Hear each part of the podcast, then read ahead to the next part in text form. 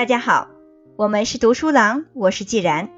今天接着为大家分享由美国作家沃伦·贝格尔所著的《绝佳提问：探寻改变商业与生活》第三章：为什么？带着好奇心去发现生活。五个为什么触及问题的本质。为什么我们必须质疑这个问题呢？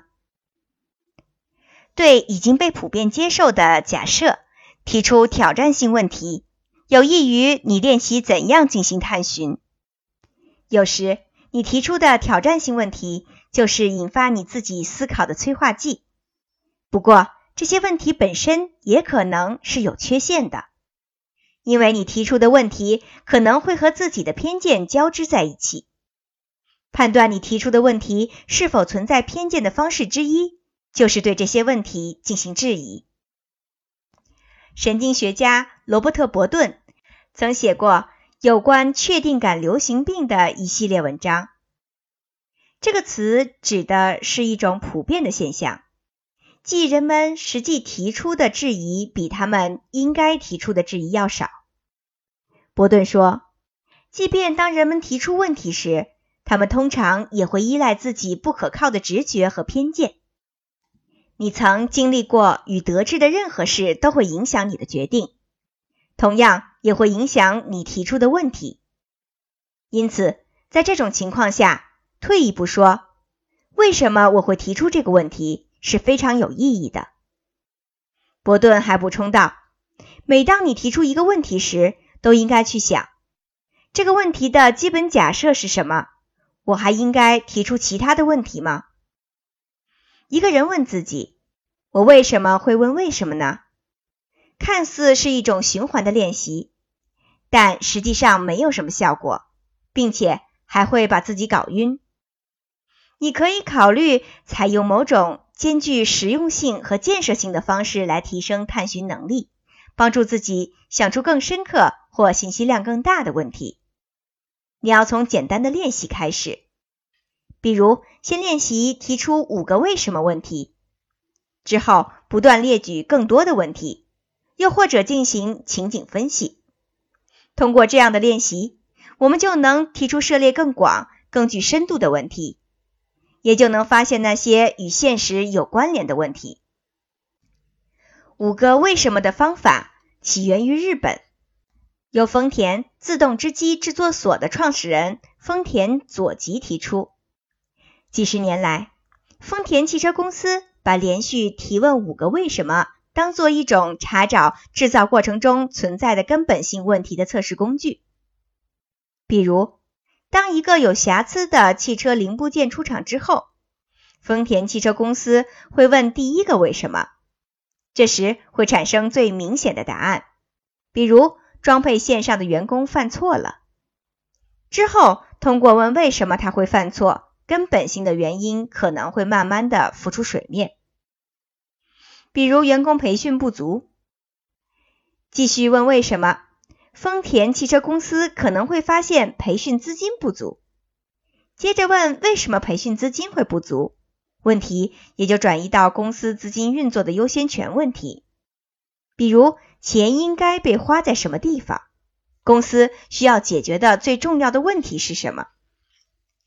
在商界，人们逐渐认同通过探寻来挖掘核心问题是很有价值的，而这种理念最近成了精益创业理念的一部分。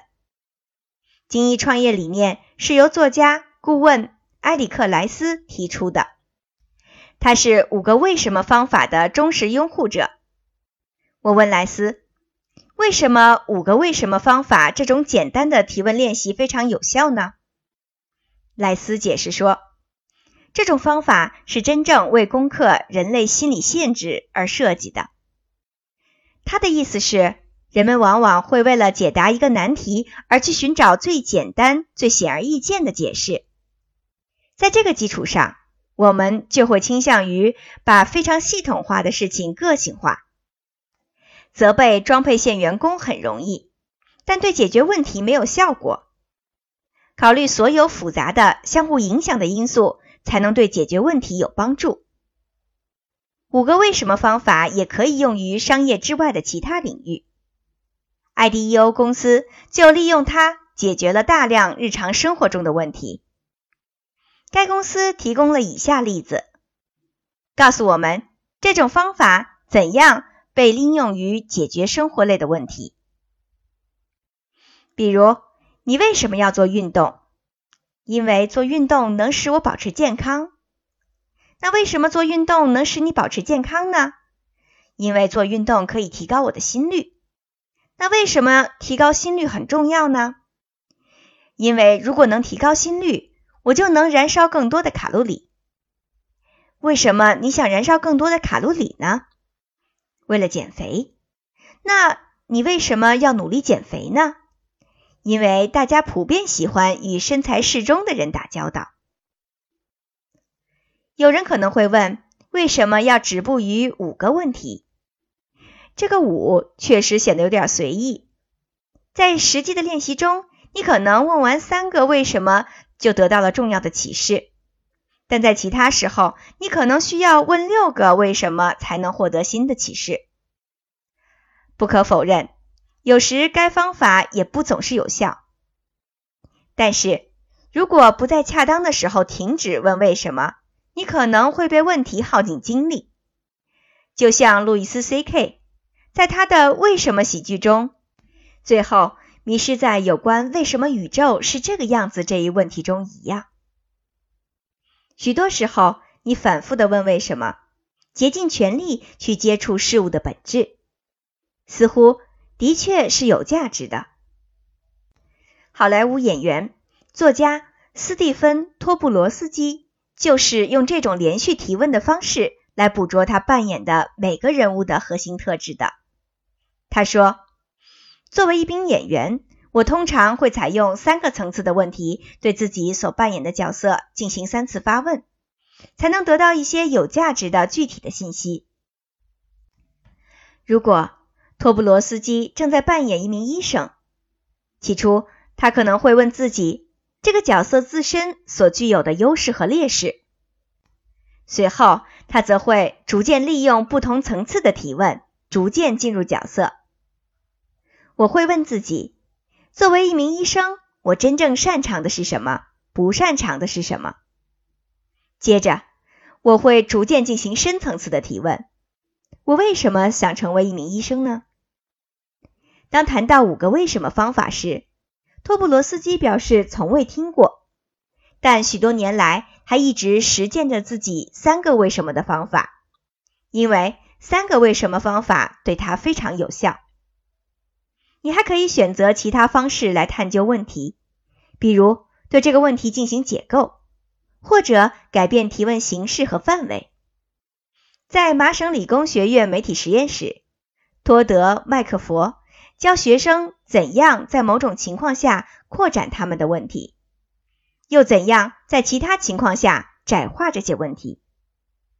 当你扩展了一个问题，让其更适用于更多的人时，这个问题也就变得更重要了。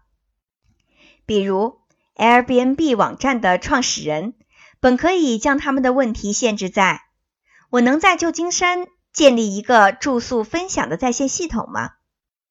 但他们随机将这个问题扩展到：这个想法能在全世界进行实践吗？另一方面，正如麦克佛指出的，当你想解决一个大问题时，你就需要把这个大问题分解成若干个或更具有可行性的小问题。比如，我们在全世界推行这种想法之前，怎样才能让这种想法在当地先转化为现实呢？正确问题研究所也一直在发现另一种对问题进行调整的方法，比如，你可以将这个问题变成开放式问题或闭合式问题，从而改善原问题的提问效果。比如，假使有人正纠结于为什么我的岳父这么难相处这个问题，像大多数为什么、如果和怎样类问题一样，这个问题是开放的。因为它没有一个固定的答案。但当我们将这个问题转变成一个其答案是是或否的闭合式问题时，如“我的岳父难相处吗？”你就要注意会发生什么了。换一种表达方式，这个问题可能就会迫使提问者重新进行考虑。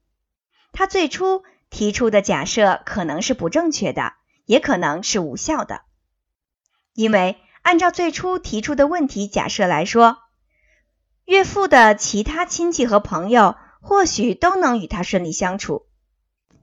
因此。这就使我需要重新修订最初提出的问题，让它更精准。比如，可以换成：为什么我的岳父与我很难相处？在研究中，正确问题研究所发现，无论是将问题转换成开放式的还是闭合式的，都能使问题更明确，改善提问的效果。利用这样的方法。虽然你能围绕一个问题做大量的修补，但质疑一个问题的最好方式，或许就是把它带到你的生活中，看看他假设的那种情况在现实中是否成立。通常，在一种情境下似乎是正确的问题，结果可能会被证明在另外一种情境下是错误的。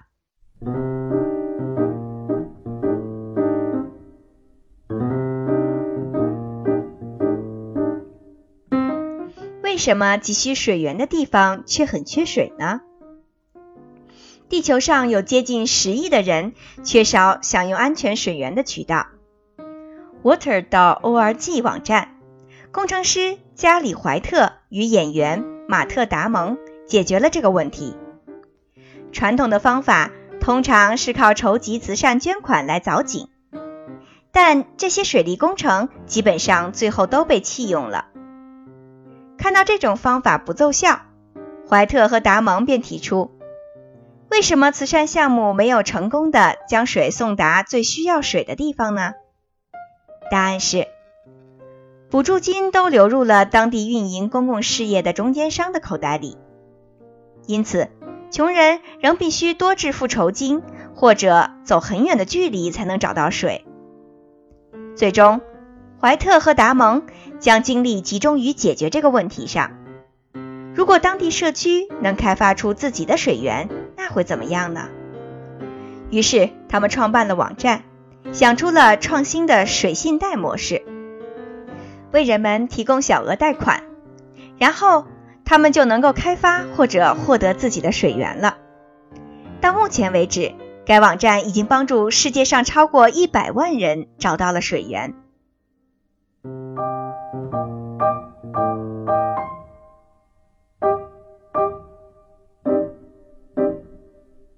发展中国家普遍缺少婴儿恒温箱。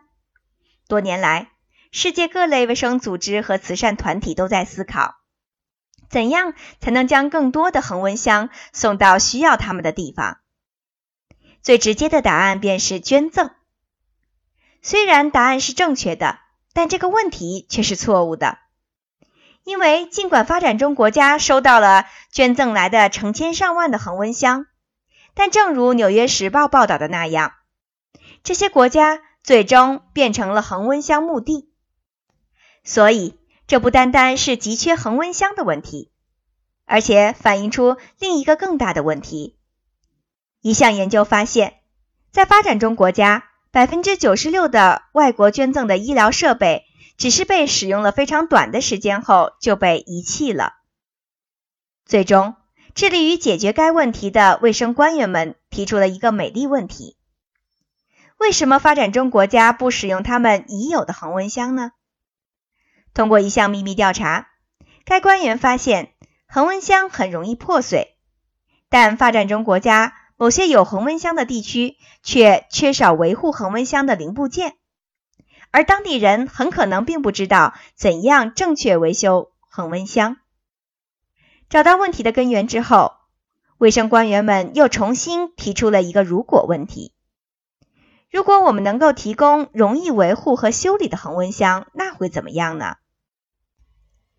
乔纳森·罗斯医生致力于自主创新，他对上述问题进行了研究，结果发现，许多缺少恒温箱的地区并不缺少汽车和汽车零部件。因此，关于恒温箱的问题最终变成了：怎样才能用汽车零部件制作恒温箱呢？最终，一个非营利性设计团队设计出了一种汽车零部件恒温箱。这种恒温箱既便宜又使用方便，任何具有维修技能的人都可以用废车厂的零部件维修恒温箱了。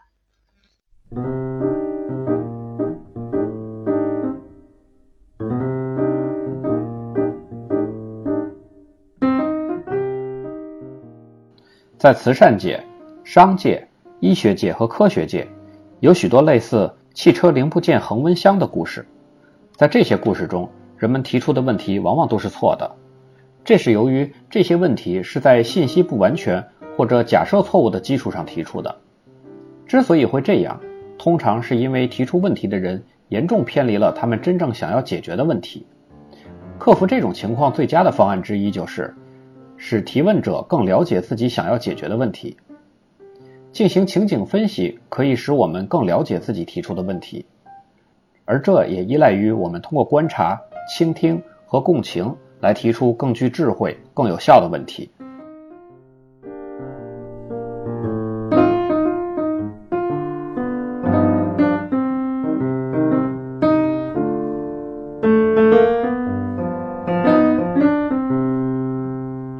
在商业领域，IDEO 公司一直是提问方面的开拓者。二十多年前，在这个设计公司刚刚成立时，其创始人和设计师戴维·凯利以及他的兄弟汤姆·凯利就意识到，要想解决有关人体工程学的问题，比如我们该怎样制作出一些能够融入人体的小部件。公司就必须采用社会科学家在心理学和行为学领域才会用到的探寻方式。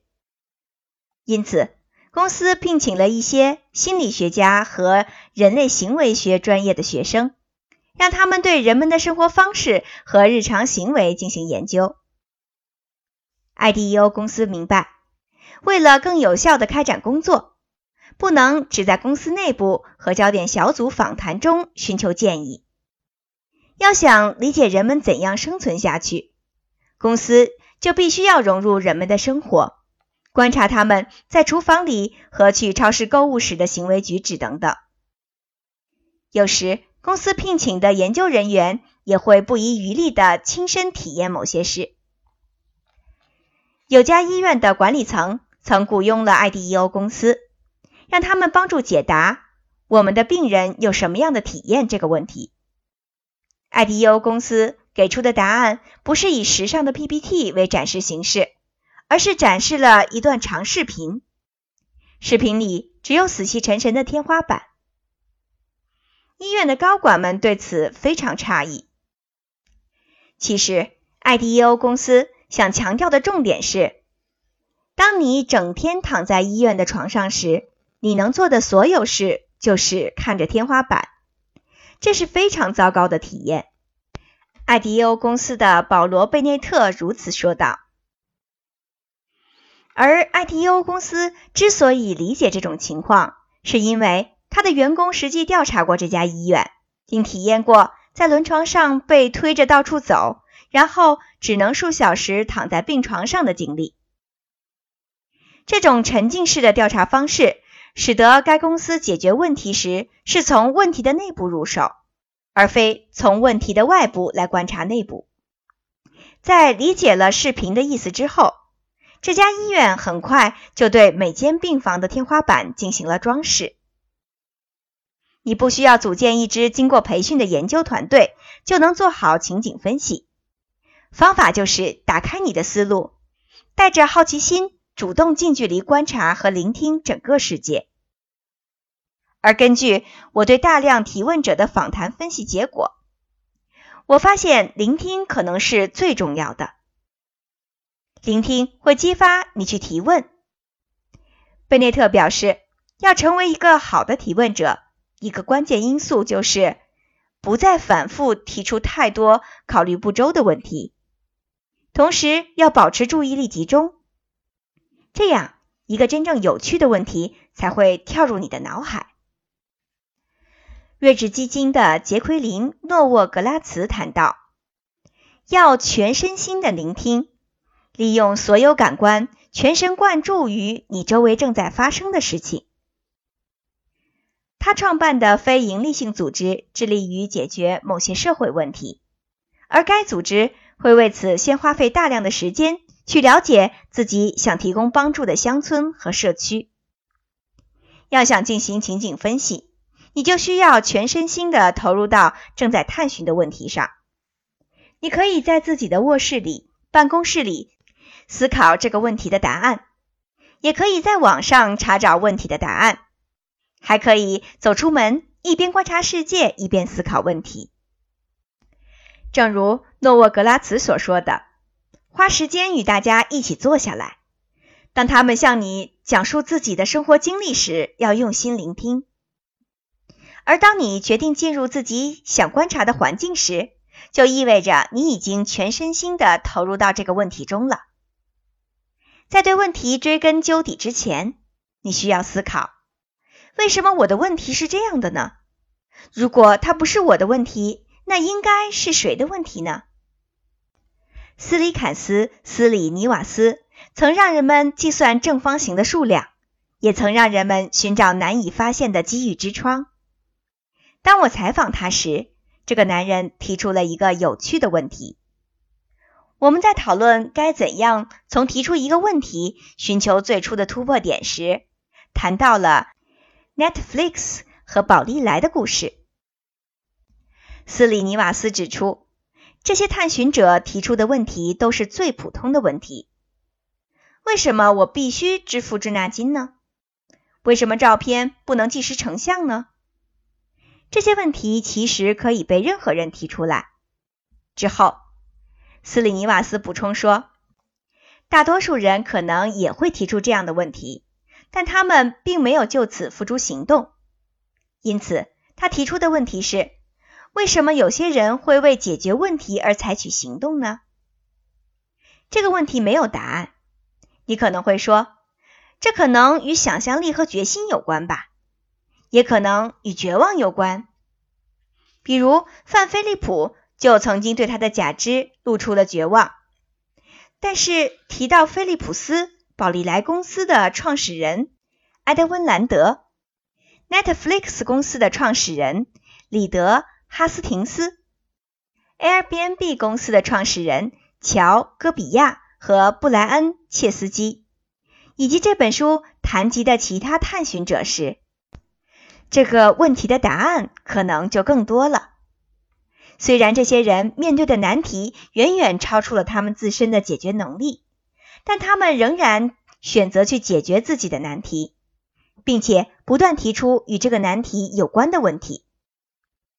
仅仅提出一个问题，还是不断探求这个问题，这两者之间存在着明显的差别。而这就与随意提出一个想法，还是不断深化这个想法的差别是一样的。如果你选择后者，那么提出的问题将可能成为一种富有成效的强迫观念。这个术语是由精神治疗师埃里克·梅塞尔提出的。当你不断探求这个问题的答案时，你提出的问题就会浮出水面，沉下去，然后再浮出水面。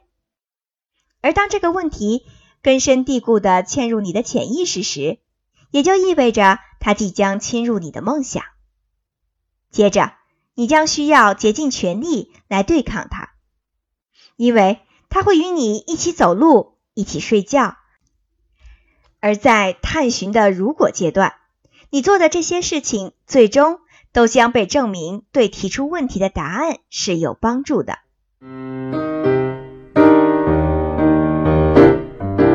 今天就和大家分享到这里，在下一小节中将与大家分享本书的第四章。如果放飞你的想象力，精彩内容敬请关注。我是既然，感谢燕山的友情参与。我们是读书郎，谢谢收听，再见。